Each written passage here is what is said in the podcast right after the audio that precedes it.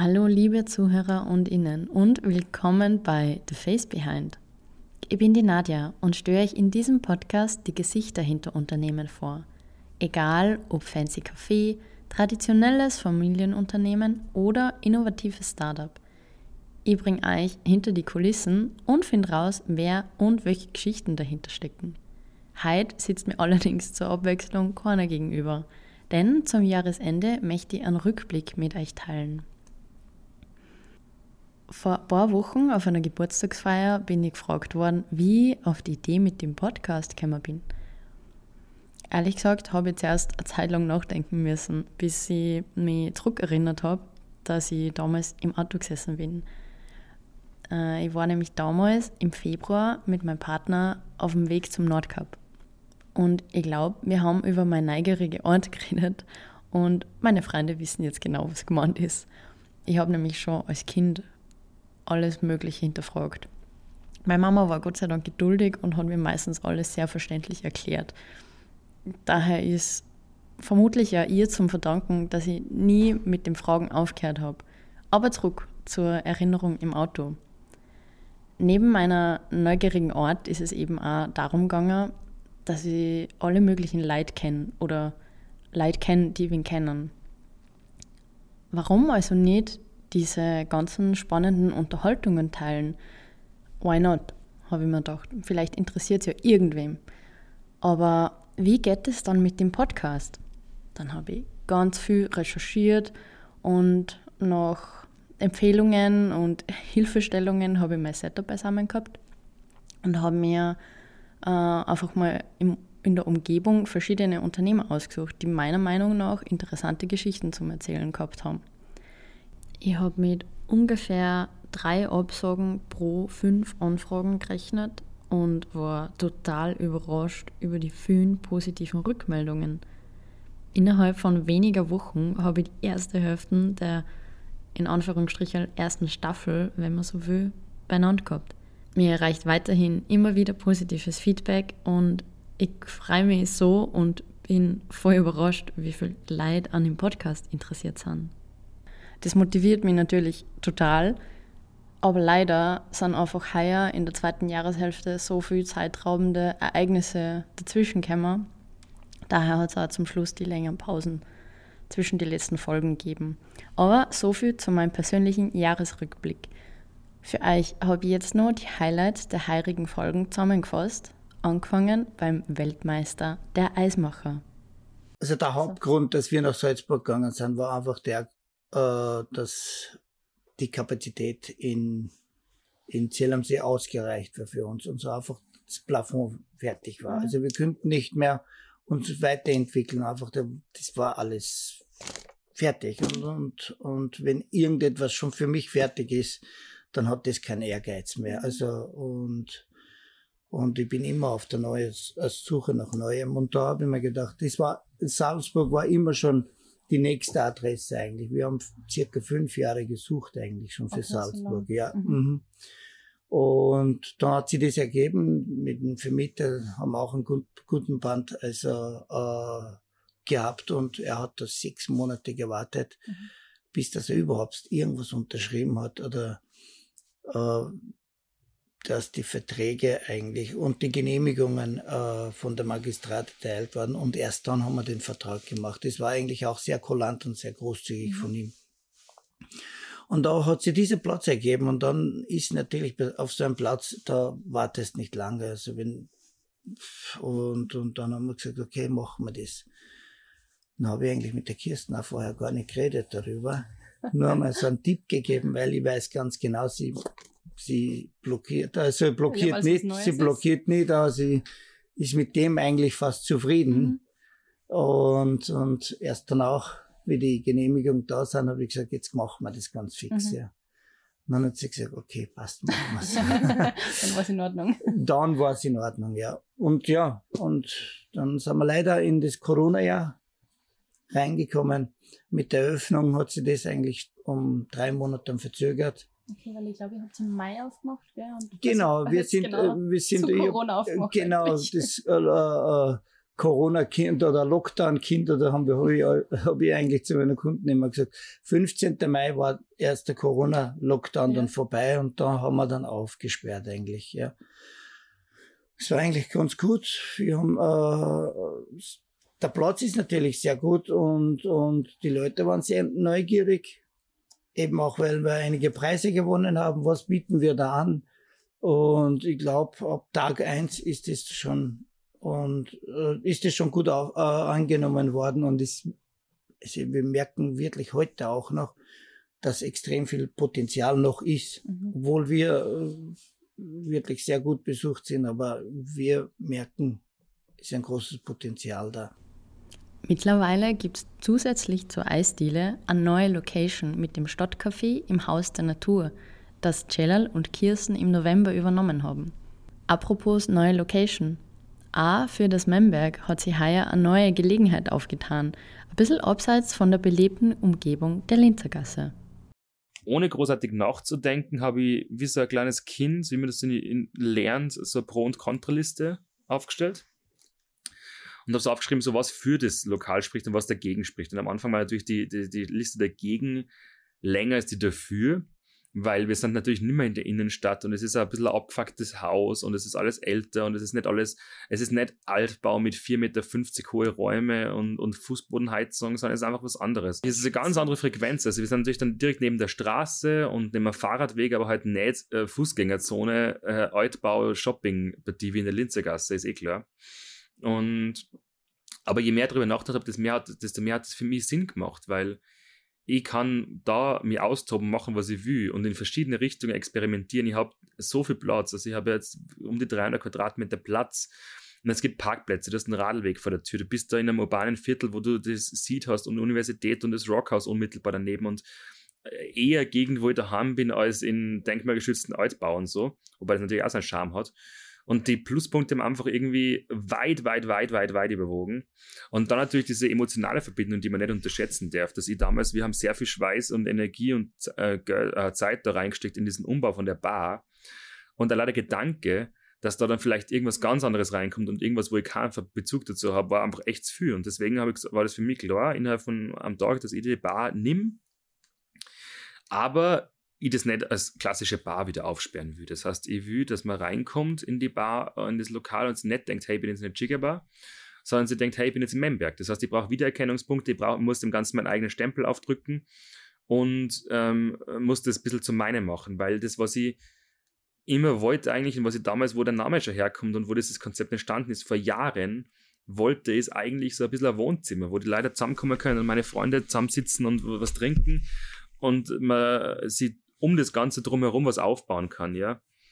Und wenn das so funktioniert, dass es sich selbst trägt, also kostendeckend ist und ich quasi halt davon leben kann und die Miete bezahlt ist und Versicherungen bezahlt sind und das und das und das, ohne dass ich jeden Tag aufstehen muss, mir Gedanken drum zu machen, dann ist eh schon alles erreicht, was ich will. Also man muss ja keine Millionen damit verdienen und ich muss auch äh, nicht mehr auf Dauer sieben Tage die Woche offen haben und zehn Franchise-Läden aufsperren oder sowas, sondern das ist diese romantische Vorstellung, dass man zusammensitzen kann und ähm, in alle Richtungen machen kann, was man will. Der Wohnzimmerflair wird bei immer mehr Gastronomen wichtiger. So auch im Furo. Dort erwartet Martins Gäste eine sogenannte Confusion Kitchen. Gleich bleibt allerdings immer sein beliebtes Sauerteig-Focaccia. Was es so besonders macht, erklärt Martin. Dieses Sauerteig-Focaccia ist also dieses, du kannst halt diese Begehrlichkeit schaffen übers Internet, dann hast du immer ein, ein, ein verknapptes Angebot, weil es gibt halt nicht so viel und ich habe das früher aus, mein, aus meinem Haushaltsofen rauspacken. Also wenn jemand bei mir 8 Kilo Focaccia bestellt hat, dann bin ich halt wirklich um 3 in aufgestanden. Weil ich konnte halt immer nur ein Blech backen und musste aber 10 Bleche backen. Und damit es dann rechtzeitig fertig ist, bist du halt früher aufgestanden. Und dann war halt diese Geschichte mit dabei und der Patrick Langwallner hat mir erklärt, wie Licht bei Fotos funktioniert und wenn du das einmal verstanden hast, dann schaut das halt immer gleich sehr gut aus. Was dazu kommt, ist, dass das Produkt sehr gut ist. Und dann hat das ein Rezept von der Eva Schatz, die in Salzburg wahnsinnig viele Leute kennen.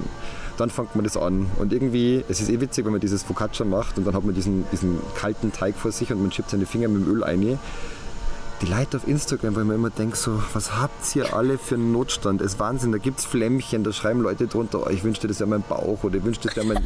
Die so, Also ja, ja, stimmt. Wenn du es so anschaust, das, es, es hat die Farbe von blasser Haut, es kriegt irgendwie was Sexuelles mit dazu. Du, du lachst jetzt, aber das ist wirklich, also wir haben ja zum Beispiel unsere T-Shirts, ich weiß nicht, ob du das schon gesehen hast. Ja. Wir haben zwei Auberginen mit drauf, die sich gegenseitig verwöhnen. Das hat auch ein Freund und Künstler gemacht und mir war es halt wichtig, dass wir dieses Thema vegetarisch essen. Und du hast das nämlich vorher, wo du kommen bist, gesagt, bei dir gibt es nur vegetarische Küche.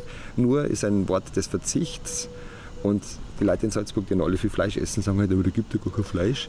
Damit bist du im Verzichtsthema mit drinnen und mir war es wichtig, das irgendwie aufzubrechen. Und das schaffst du nur mit Humor. Und Humor ist auch einfach frech sein ab und zu. Und frech sein schaffst du dann am aller einfachsten mit Sexualität.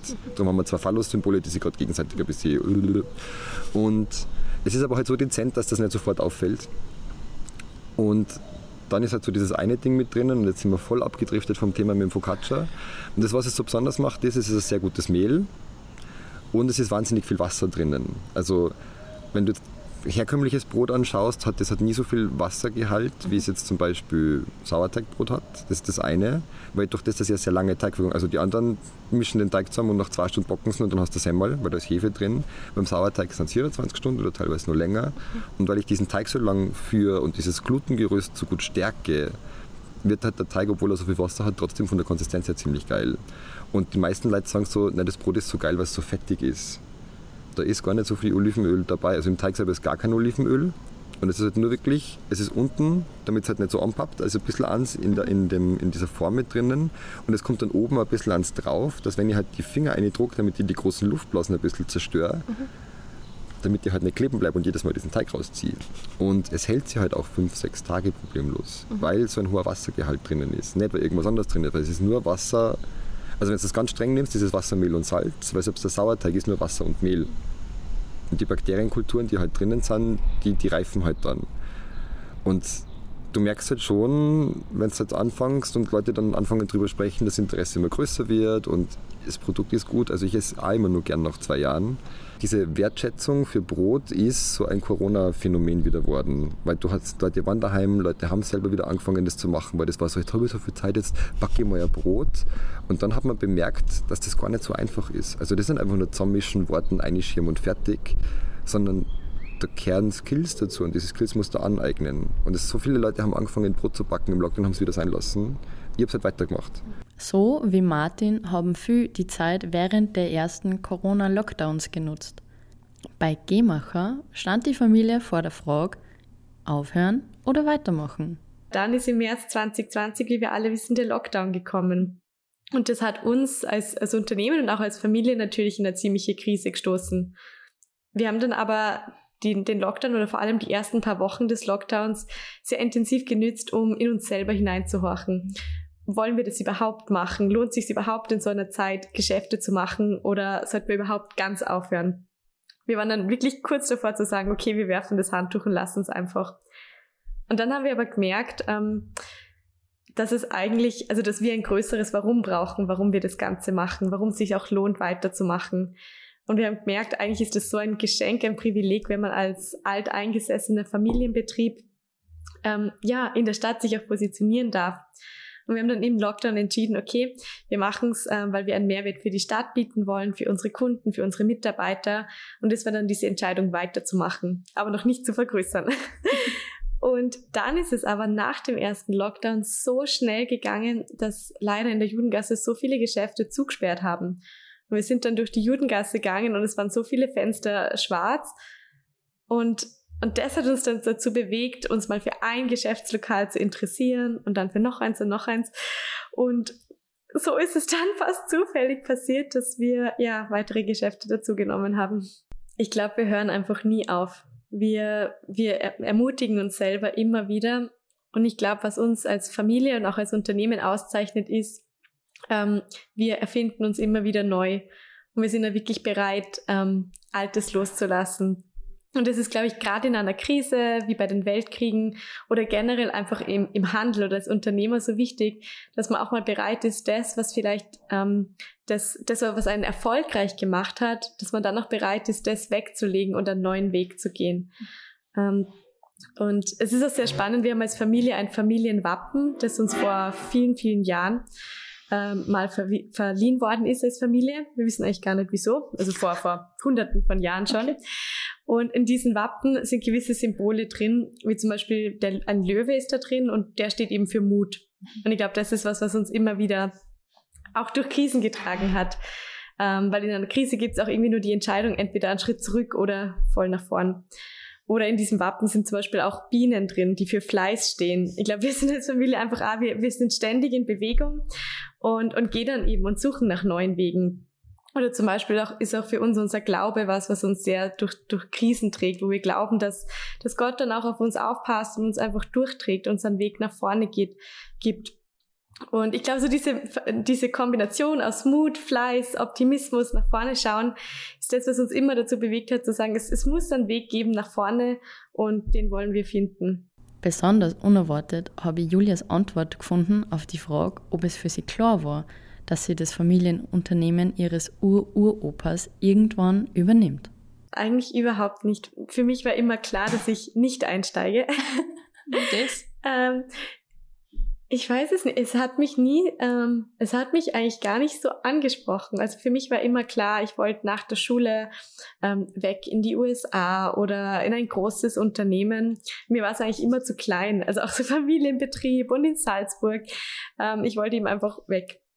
Und ähm, dann habe ich aber doch nach der Schule entschieden, berufsbegleitend BWL zu studieren und habe dann einfach einen Job gebraucht und, und dann dachte ich mir, ja, dann bleibe ich halt zwei, drei Jahre bei uns und gehe dann weiter. Und Gott sei Dank, jetzt im Nachhinein bin ich dann hängen geblieben und habe gemerkt, äh, wie, wie schön das auch ist, wenn man das eigene gestalten kann und einfach mitgestalten kann, verändern kann. Ja, so, so ist es dann dazu gekommen. Gleich mit der Übernahme des Familienunternehmens ging es scheinbar Andreas Kirchtag, dem letzten Schirmmacher in Österreich. Das kommt auch von da, weil früher ist in der Schulzeit war, ähm, wir haben das nicht gern gesagt, dass die Eltern oder dass mein Vater Schirmmacher ist. Wieso? Nein, weil das war damals, ja, wer ist Schirmmacher? Also wer, der, wer verkauft, das haben uns gesagt, nein, das, das wollte keiner. Okay. Warum? Aber das war irgendwie, mal ist etwas anderes gewesen, aber nicht Schirmmacher. also eher so Einzelhandel. Ja, irgendwie so, aber, aber, aber man ist halt, keine Ahnung, aber Schirmmacher in der, in der Schule, wenn es geheißen das haben wir nicht gern gesagt. Also man hat also zu dem nicht seinen Bezug gehabt. Und mein Vater wollte schon, dass ich also zu einer Schirmfabrik, also ganz, also dass ich das lerne auch. Also, aber das wollte ich nicht, weil das war ein Brauner gewesen und ich sage, ich will nicht nach Bamstor in Brauner. Mhm. Ah, das ist beim Doppler. Beim Doppler, ja, genau. Also das war einmal so ein bisschen, aber, aber ich habe gesagt, nein, ich werde nicht Schirmmacher. So, sicher nicht. Ne. und jetzt zuckst du. Und jetzt zucke ich da, ja. Seit kurzem findet man übrigens eine Kirchtag-Filiale auch im Europark. Der Flagship Store ist aber immer noch in der Getreidegasse zu finden. Wie Andreas grundsätzlich über Einkaufszentren denkt. Was ich glaube trotzdem nicht, ich meine, ich kann das jetzt auch noch nicht so genau sagen, aber, aber ich glaube, dieses Flair der Stadt, das kriegt kein Einkaufszentrum zusammen. Es nee. ist ganz wurscht, das kann, also kann ich mir nicht, vielleicht ist es so, ich weiß es nicht, aber ich, ich kann mir das nicht ganz vorstellen, aber, aber aber, aber trotzdem, ich habe dort alles und für den alltäglichen, warum soll ich jetzt in die Stadt fahren? Also das ist. Vermutlich ja. eher, wenn ich gezielt was suche oder weiß, ich möchte es und das gibt es da und es ist zufällig schön, ja. dass man es dann verbindet, ja. denke ich eher. Oder eben Touristen, die natürlich, sie schon da sind. Da ja, na klar, Touristen. Klar, und, und so, wir, wir sind also ein Nischengeschäft ne, und das, wir hören das schon auch von Salzburger, Gott sei Dank gut, dass es euch noch gibt und, und so und so. Ne? Aber das war jetzt so wie in Hallein, jetzt haben wir zugesperrt, ja, jetzt war da eine Aufregung. Ja, sage ich ja schon, aber, aber jetzt ist es spät. Ne, ich sage, ihr müsst schon vorher auch kommen. Sage ich, man, vorher, sage ich nur, und das ist, das ist immer wie halt bei viel, wie bei einem Restaurant oder, oder Cafés, wenn die dann zusperren. Ja, sage ich, ja, wann warst du das letzte Mal da? Ja, vor drei Jahren, sage ich, ja, im sechs. Und so ist das. Also das hilft, also das, das ist jetzt so. Ne? Und, also ich muss schon im Ort dann auch einkaufen oder, oder weil sonst, sonst hört sich sowas auf. Ne? Also, aber da in der Stadt, da habe ich jetzt keine Bedenken, weil wir das immer und wir haben wirklich viel eine internationale Kundschaft. Jetzt gerade jetzt, die kommen, teilweise die kommen und sagen, ich komme eigentlich nur wegen euch. Also es gibt es, sagen, naja, fahrt von Berlin, ich habe das gelesen oder im Fernsehen gesehen, ich komme jetzt wegen euch und schaue mal dann die Stadt, aber eigentlich komme ich wegen euch. Das ist unglaublich, wegen einem Regenschirm. Das ist cool. Mhm. Das ist echt, da denkst du, was ist mit einem? das ist echt wirklich lustig. Aber das ist jetzt so eine Nische, das kann natürlich nicht jeder. Und das ist jetzt, weil, weil gerade das Produkt da ist so okay. Das ist jetzt nicht, weil wir das so toll sind, sondern das ist jetzt, weil wir das Produkt verkaufen. Mhm. Ja, und was es gut macht. Ja, aber das, das sage ich auch, wenn, wenn dann immer so geredet wird, so Strategien von allen möglichen Firmen und wieder mal eine große Firma, wirklich eine große Firma. Und der Geschäftsführer hat gesagt, sagt der Herr Kirchtag, das ist alles nur Glück gewesen. Wir tun das so, als würden wir das wissen, aber das ist alles nur. Und das sage ich auch, das ist halt, das, ich habe das, das hab gesagt, okay, das ist aus dem Bauch aus, das könnten wir jetzt machen, die Schirm. Und dann habe ich da mal, damals dann was im Radio gehört über Marketing und ich gedacht, ah, das könnte stimmen. Wie man es nun auch nennen will, Marketing oder Glück. Es hat auf jeden Fall dazu geführt, dass Kirchtag nun seit Jahren schon auch Schirme für Red Bull herstellt.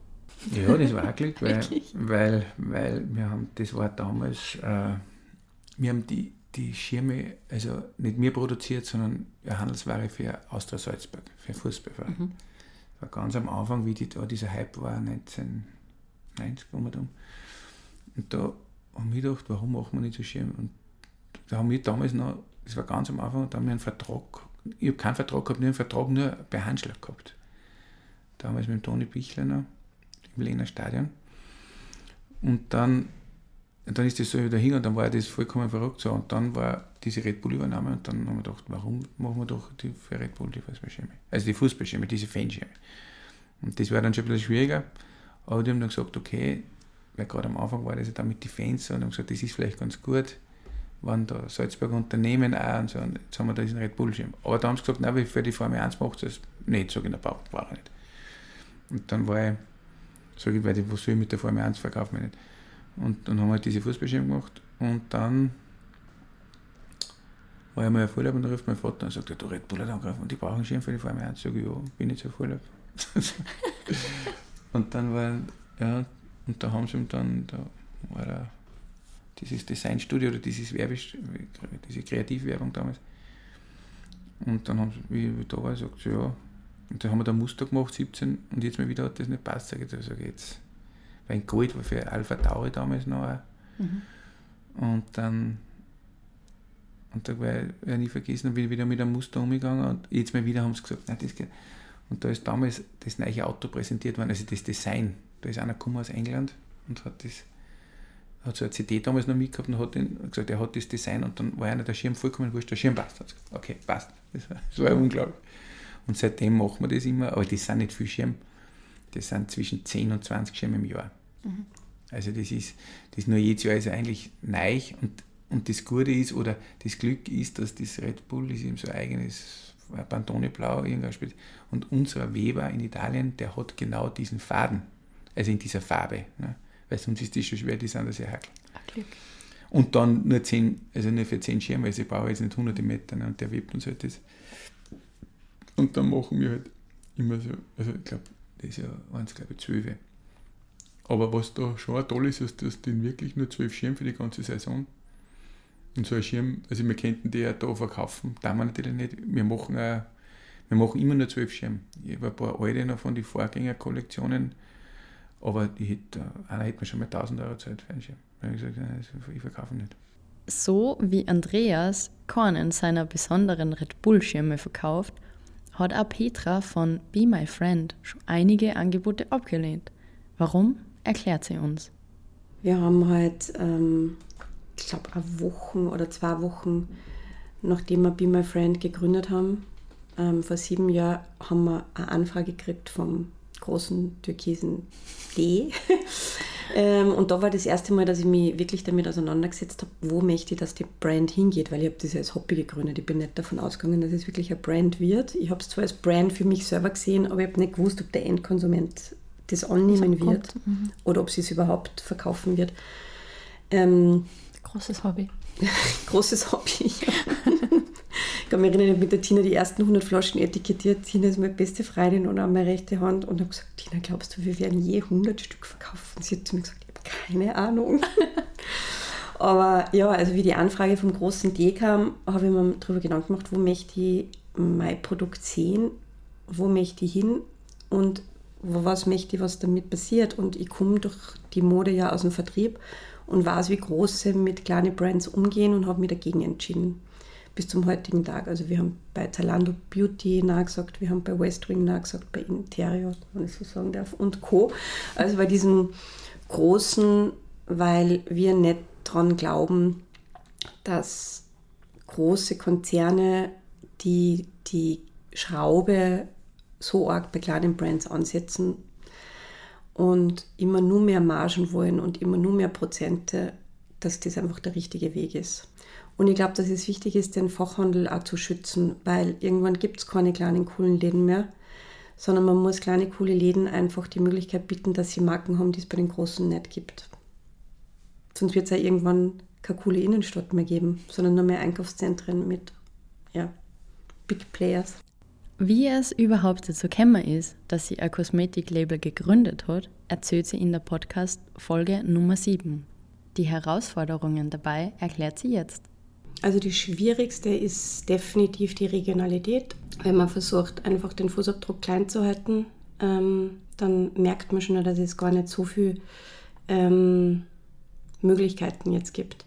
Auf der einen Seite wird man überrascht, wenn man sich denkt, okay, das hätte ich mir jetzt nicht gedacht, dass es dieses Unternehmen, wie zum Beispiel das Unternehmen, das unsere Kartonagen produziert, einfach mhm. nur in 100 Meter Luftlinie von uns ist. Aber es gibt dann ähm, zum Beispiel nur zwei Produzenten in ganz Europa, die Pumpen herstellen. Man glaubt es nicht. Und es ist dann tatsächlich so, dass man von denen nicht die Pumpen ähm, vom Lager wegkaufen muss, sondern man muss seine eigene Pumpen bei denen produzieren lassen und man hat eine Wartezeit von 52 Wochen. Also von einem Jahr.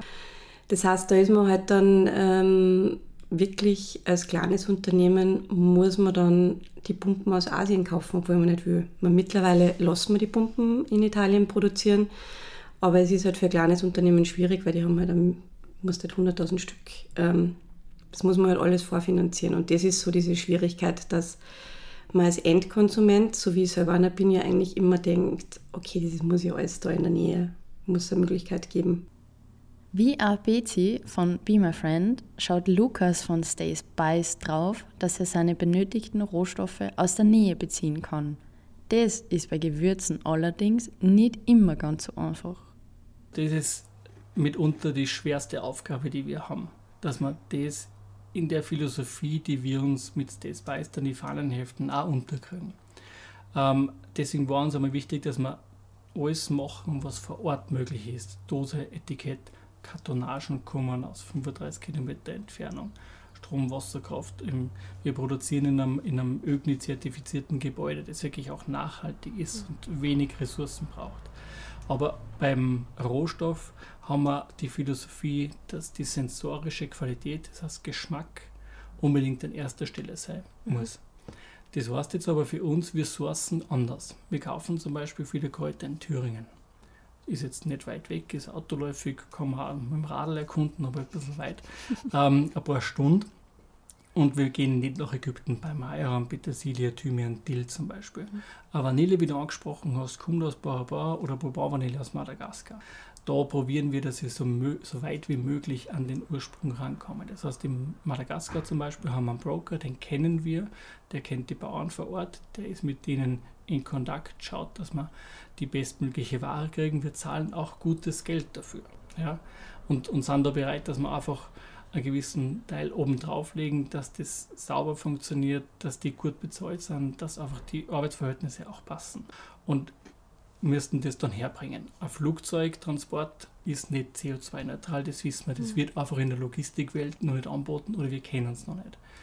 Deswegen tun wir unser Möglichstes und schauen zumindest, dass wir da an die Hand, ich sage, ich möchte gern in meiner Philosophie bis zum Handschlag zurückgehen. Mhm. Das ist das, wo wir gerade jetzt mehr eintauchen möchten, ja, dass wir wirklich jeden am Feld kennen, der unser Produkt anbaut. Und, und dadurch probieren wir wirklich, dass wir es nachhaltig machen im Sinne von nachhaltig dem Menschen gegenüber und nachhaltig der Umwelt. Und ich definiere Umwelt nicht nur mit dem, was uns umgibt, sondern alles Zwischenmenschliche dahinter. Mhm, und schön. so sehen es wir. Ja. Und wie du sagst, es kommen die Gewürze aus der ganzen Welt und wir haben 160 Rohstoffe äh, in Gemahlen und ganz in Summe. Das heißt, das ist schon ein bisschen was zum Kommt Einkaufen. einiges zusammen. Und probieren halt, wie gesagt, dass wir es vieles aus Europa holen, was funktioniert. Alles, was nicht aus Europa funktioniert, schauen wir, dass wir möglichst dort wächst, äh, kaufen, wo es ursprünglich wächst und dann so weit hinkommen, wie uns möglich ist. Mhm. Meine, wir haben letztes Jahr 125 Tonnen ungefähr verarbeitet. Es ist auf dem Weltmarkt gesehen echt ein Lächerlschatz. Aber wir gehen mit einer anderen Verantwortung ran und wollen da immer wachsen. Wir haben auch jetzt ein Projekt in unseren Köpfen, das wir probieren möchten, dass wir immer, oder wir werden immer wieder mit dem Thema konfrontiert, ja, wieso habt ihr kein Bio? Dann muss ich mal erklären, schau, wir kaufen anders ein. Für uns ist Sensorik das Wichtigste. Wenn ich es vergleiche zum Biogewürz, wo ich einkaufe, bin ich oft sensorisch besser, als wenn ich Biogewürz einkaufe. Und ich kann jetzt nicht hergehen und sagen, ich mache jetzt Biogewürze, suche mal einen Großhändler, kauft bei dem und füllt das ab. Das sind wir nicht. Und jetzt muss ich da ein bisschen vorgreifen, vielleicht hast du die Frage am Zettel, ja, wieso kann man das nicht nachfüllen? Das ist für uns ganz, ganz wichtig. Wir, wir machen Lebensmittel und ein Lebensmittel lebt ja. Und wir sind Gewürzexperten, das heißt, wir wissen, wie verhält sich unser Gewürz schlussendlich. Und wir kriegen immer wieder die Frage, ja, wieso nicht nachfüllen, wieso gibt es keine Beutel? Mhm. Gibt es zwei Gründe. Erstens, auf meiner Prio-Liste steht ganz oben Plastik vermeiden, wo irgendwo geht. Und Plastik vermeiden ist für mich einmal ein Dropout-Szenario und es gibt kein Plastikmaterial, das ein Gewürz, das ja lebt, so halten kann, dass es nicht ausdampft, schlecht wird oder irgendwas anderes verunreinigt damit. Mhm. Und, da sind wir wieder beim anderen Punkt, wenn ich die Gewürzdose sechs bis neun Monate zu Hause habe, wenn ich so Otto-Normalverbraucher bin und ein bisschen eine Auswahl habe, dann habe ich das so lange, äh, dann soll ich es nicht nachfüllen aus hygienischen Gründen. Das Lebensmittel soll ja auch sicher sein. Und das sind die Gründe, wie soll man sagen, bitte keine Nachfüllbeutel, sondern einfach recyceln, das funktioniert und wieder neu nachfüllen. Bei der Salzburger Gewürzmanufaktur gab es kurz vor Corona ein Rebranding, was die Corona-Zeit anfangs schwierig gestaltet hat, da die Marke noch nicht so bekannt war. Aber auch dafür hat Lukas eine Idee gehabt. Und er hat dann wirklich angefangen zu kochen, der Roland, mit seiner Frau, der Dani, jeden Tag auf Instagram. Mhm. Ich, ich, war zehn Wochen in meiner, in, in meiner Wahrnehmung. Und und die erste Woche von dem Lockdown war das noch nicht. Da haben wir Mehle verkauft, weil wir Online-Händler waren. Mehle und Germ Ende nie. Ja, das war die Zeit, wo es dann irgendwo mehr Hefe oder Nudeln gegeben Genau, richtig. Und nachdem wir das Wort auch gehabt haben, hat eben der Roland da beginnen zu kochen. Und das war für uns Turbo und Primetime. Das war wahnsinnig. Der hat kocht, der hat Umami in die Kamera gehalten und du hast 500 Bestellungen mit Umami gehabt. Das heißt, durch, durch den Robert haben Roland. erst die äh, durch den Roland haben erst die Privatpersonen äh, einen neuen Zugang gefunden.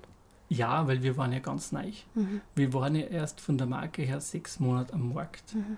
Wir haben ja nicht ein Werbekapital wie viele andere oder Werbebudget wie viele andere, die sagen, ich mache jetzt einmal Fernsehwerbung in Österreich und Deutschland, da brauchst du schon ein bisschen ein Pulver dafür. Aber deswegen habe ich gesagt, das war wie Primetime mit Fernsehen, weil es hat keiner erkannt, aber es hat alle angesprochen, weil alle haben es gesehen, weil Dose bunt. Und wir haben dann wirklich jeden Tag mehrere hundert Bestellungen gehabt, von einem Tag auf den anderen. Und wir waren es aber auch nicht gewohnt, weil wir haben vorher viel Gastronomie gemacht, viel Private Label, viel Großkunden ähm, und da hast du einfach andere Versandeinheiten. Und auf einmal kriegst du 500 Bestellungen am Tag, die du kommissionieren, verpacken musst und vorher nur abfüllen. Das war's mit der Kurzarbeit. Das war's mit der Kurzarbeit. Wir haben Kurzarbeit äh, zu Hause gemacht. Das heißt, wir haben eigentlich nie, wir waren so gut wie nicht daheim. Mhm. Ich selber war von 5 in der Früh bis 11 auf Nacht in der Firma und habe geschaut, dass wir irgendwie das da bandeln. Und wir waren alle nur mal beim Kommissionieren. Irgendwann sind wir draufgekommen, hoppala, irgendwie sollte ans Telefon auch noch gehen und Reseller-Anfragen beantworten und so weiter.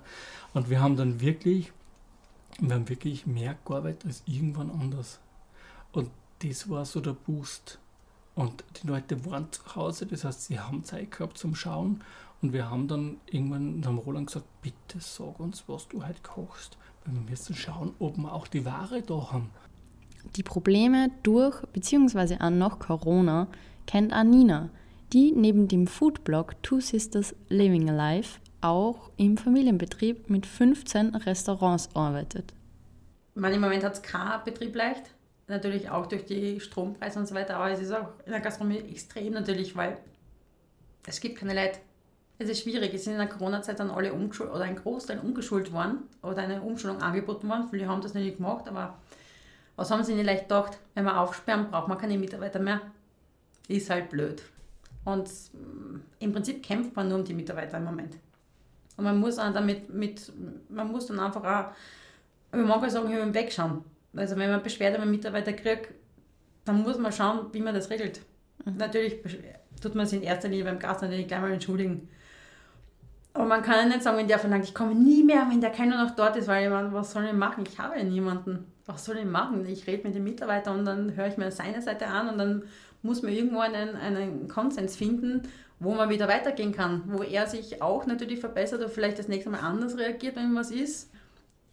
Weil was wir machen, es gibt niemanden, der nachkommt. Nicht, das ist nicht so wie früher. Du gibst, wenn es nicht passt hat, ja, dann trennt man sich halt von einem Mitarbeiter und der nächste kommt. Die Mitarbeiter, die man hat, die muss man sich halten. Das ist einfach so. Das ist eine ganz andere Zeit jetzt da. Man darf mir das nicht überschätzen. Das ist ein Riesenumbruch und wir müssen schauen, wir, dass wir mitgehen damit. Es hilft nichts, in den alten Zeiten zu schwelgen. Alles verändert sich und das ist ja bei uns in der Industrie so. Es verändert sich, aber man muss mit dem Ganzen mitgehen können und auch schauen, was man dann neu macht. Sonst geht man unter. Wie man sagt, wer rastet, der rastet. Und was noch ist, es ist auch, es, man muss auch als Gast man, manchmal wissen, wie man sich als Gast benimmt. Die Etikette. Benehmen hat. Ja, genau. Mhm. Mhm. Weil man darf nicht bedenken, auch das Gegenüber ist ein Mensch. Und wenn Stress ist, hat auch er Stress. Und wenn es ein Samstag ist und es ist viel los, dann muss man halt ein bisschen Geduld haben und nicht erwarten, dass man halt sein Schnitzel in fünf Minuten am Tisch hat. Oder halt in acht Minuten gleich bedient werden kann, wenn man sich hinsetzt. Da muss man ein bisschen Geduld haben und ein bisschen, ein bisschen wenigstens auch mit dem Mitarbeiter da. Wenn man keine hat und wenn man eh sieht, dass im Prinzip, wenn wir Stationen zuspielen müssen, weil es nicht anders geht, damit die Mitarbeiter nicht überfordert sind, man muss halt auch als Gast ein bisschen Gefühl manchmal mitbringen. Mhm. Es sind wirklich viele nette Gäste, aber es gibt halt auch auch wenn es heißt, der Gast ist König, auch ein König muss wissen, wie man sich benimmt. Ich will jetzt nicht unhöflich sein, aber mhm. es ist manchmal auch, der Mitarbeiter ist nur ein Mensch. Ich verstehe das schon manchmal.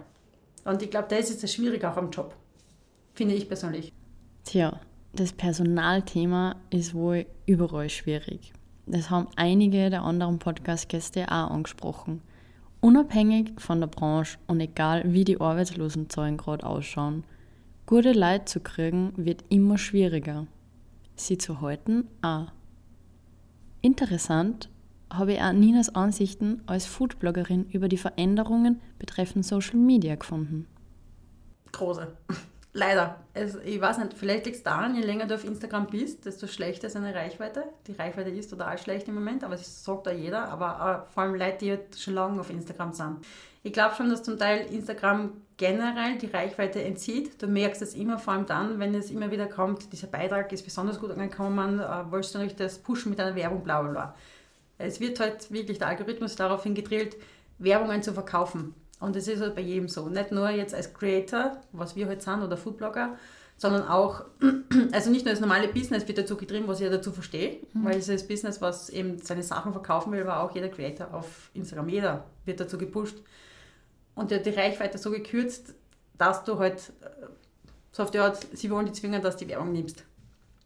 Aber was, halt das, was ich noch glaube, wenn du ein junger Blog bist, also beim Anfang an, und noch nicht 10.000 Follower hast, ich kann jetzt nur von mir sprechen, wie ich das Gefühl habe, wie ich das sehe, dann komm mal vor, da wirst du noch bevorzugt, dass du auch viel Reichweite hast. Weil jetzt da immer denke, jetzt haben wir 12.000 Follower und wenn, unsere, wenn ich eine Reichweite habe von 1.000 oder 1.500, muss ich echt schon dankbar sein. Also das heißt, von 12.000 Leuten sind 1.500 Leute unsere Sachen. Und da brauche ich noch gar nicht reden von den Hashtag-Leuten, die, die die Sicht sehen im Prinzip. Also es ist schon schwierig. Also du musst dann schon sagen, okay gut, ich mache das jetzt da, weil ich gerne Sachen teile und weil ich gerne meine Fotos teile. Aber nicht, weil ich eine Reichweite haben will. Das ist es dann nicht. Mhm. Du tust halt, du machst dann für deine Freunde, mit denen du kommunizierst, für denen machst du das. Du musst halt dann das schon so bewusst sein. Also wenn du eine gewisse Größe hast und eine, eine gewisse Zeit auf Instagram bist, kommt mir halt vor, aber vielleicht sind wir einfach nur das Pechkind, was einfach durch den Rahmen gefallen sind, ich weiß es nicht. Wie das mit dem Marketing in der Kunstszene ausschaut, erzählt Lena, the face behind Stella Löninger. Wie man sie am besten vermarktet, ähm, Hauptsache man vermarktet sie irgendwie. also Hauptsache man vermarktet sich mal. Das ist überhaupt mal der erste Schritt, weil oft als Künstler, wenn man so viel von sich selbst reininterpretiert oder reinprojiziert auf die Kunst, es ist so was Persönliches, es ist schwer, als Künstler herzugehen und sagen, das ist mein Bild und das ist das Wert. Also du weißt, dass man sich nicht unter seinem Wert verkauft. Erstens das und zweitens auch, dass man zu ähm, Veranstaltungen hingeht und auch, ähm, sich so exklusiv präsentiert dann. Ähm, weil es einfach was Hochpersönliches ist und man dann wirklich, es ist fällt immer auf die Server zurück, weil wenn ich jetzt irgendwas herstelle irgendwo und ich bin der Geschäftsführer, dann tue ich mir nicht schwer mit der Vermarktung dieses äh, Produkts, weil also es, ist, es kann ein Schraubenzieher sein oder weiß ich nicht was, aber es ist nichts Persönliches. Es hat nicht einen Bezug direkt zu dir. Ja. Genau, aber die Leute kaufen die Bilder von mir auch nicht nur, weil es hoffentlich schön sind, sondern auch, weil es von mir sind. Mhm. Wenn sie jetzt vor einem anderen wären, dann würden sie es vielleicht nicht kaufen. Ich weiß es nicht. Aber es hängt so viel an die Server dran. Und es ist nicht leicht. Also als junger Künstler ähm, ist man eher so, dass man zu Tür zu Tür geht, wirklich alles abklappert mit seinem Portfolio. Das ist halt am Anfang. Also wie wahrscheinlich überall, wo man anfängt, muss man am Anfang wirklich nicht, ähm, darf man nicht erwarten, dass irgendwer zu dir kommt und sagt, ma, äh, komm bitte in unsere Galerie. Weil es gibt einfach äh, genügend Künstler, die gerne in der Galerie möchten, sondern man muss echt Türklinken putzen und man muss auch eine dicke Haut entwickeln, nur weil es jetzt bei einer Galerie nicht passt, heißt das nicht, dass die Kunst schlecht ist, sondern es passt einfach nicht dazu. Es hat nichts mit dir persönlich zu tun, sondern einfach mit dem Klientel der Galerie und die Galerie kennt das Klientel am besten, weil die müssen es dann verkaufen und wenn sie wissen, das verkaufen wir da nicht, dann ist es eh besser, dass es dort auch nicht hängt. Ja, dann hat der Künstler auch nichts davon. Genau, genau, genau. Da gibt es auch unterschiedliche Arten von Galerien. Es gibt, ähm, da habe ich auch selber mal die Erfahrung machen müssen, ähm, Vanity Galleries. Ähm, die verlangen äh, fürs Ausstellen Geld und nicht zu knapp. Ähm, also da würde ich auch junge Künstler davon abraten, beziehungsweise vorsichtig sein einfach. Ähm, je nachdem, manchmal ist es eh gerechtfertigt, die dann dort extrem viel dafür, die, die organisieren dann ähm, Vernissagen, kostenintensive und äh, fliegen mit die Bücher dann auch irgendwo hin. Ja, wenn das alles im Paket inkludiert ist, voll gern, aber wenn nicht, ähm, dann würde ich es nicht machen, weil das ist einfach sehr, sehr viel Geld, das man in was anderes stecken kann. Und die Galerie ist dann auch nicht wirklich interessiert daran, die Sachen zu verkaufen, weil sie haben ja schon was eingenommen. Und Galerien, die nichts vom Künstler nehmen, die haben immer nur diesen Incentive, dass sie mitschneiden dann, wenn sie was verkaufen. Und ich würde junge Künstler halt raten, dass sie eine Galerie finden, die wirklich darauf fertigt, dass sie den Künstler mit aufbauen und ähm, die Kunst auch an den Mann kriegen. Aber wie man sie am besten vermarktet, also man braucht halt so ja, Basics, ein Account irgendwo, ein Social Media Account war nicht schlecht, also Instagram, TikTok, Facebook, eine Webseite. Man kann auch ähm, eben, wie ich schon erwähnt habe, zu diesen Plattformen ähm, gehen und sich präsentieren lassen. Ähm, je mehr, je breiter eigentlich, desto besser. Es ist ja nur halt viel Arbeit und am Anfang ist man so One-Woman-Show und irgendwann ähm, kann man einfach auch nicht mehr alles bespülen da muss man halt irgendwie die Balance finden zwischen Marketing und Repräsentation und Produzieren, weil irgendwie produzieren muss man ja auch noch was. Besonders schön habe ich Lenas Schlusswort gefunden, als ich sie gefragt habe, was denn Kunst für sie bedeutet. Kunst bedeutet für mich meine eigene Welt. Also ganz, es ist, ich war immer schon so, ich, ich war einfach immer sehr freiheitsliebend und die Kunst für mich ähm, ist, dass ich zwar Opfer bringen muss dafür, aber die Freiheit habe.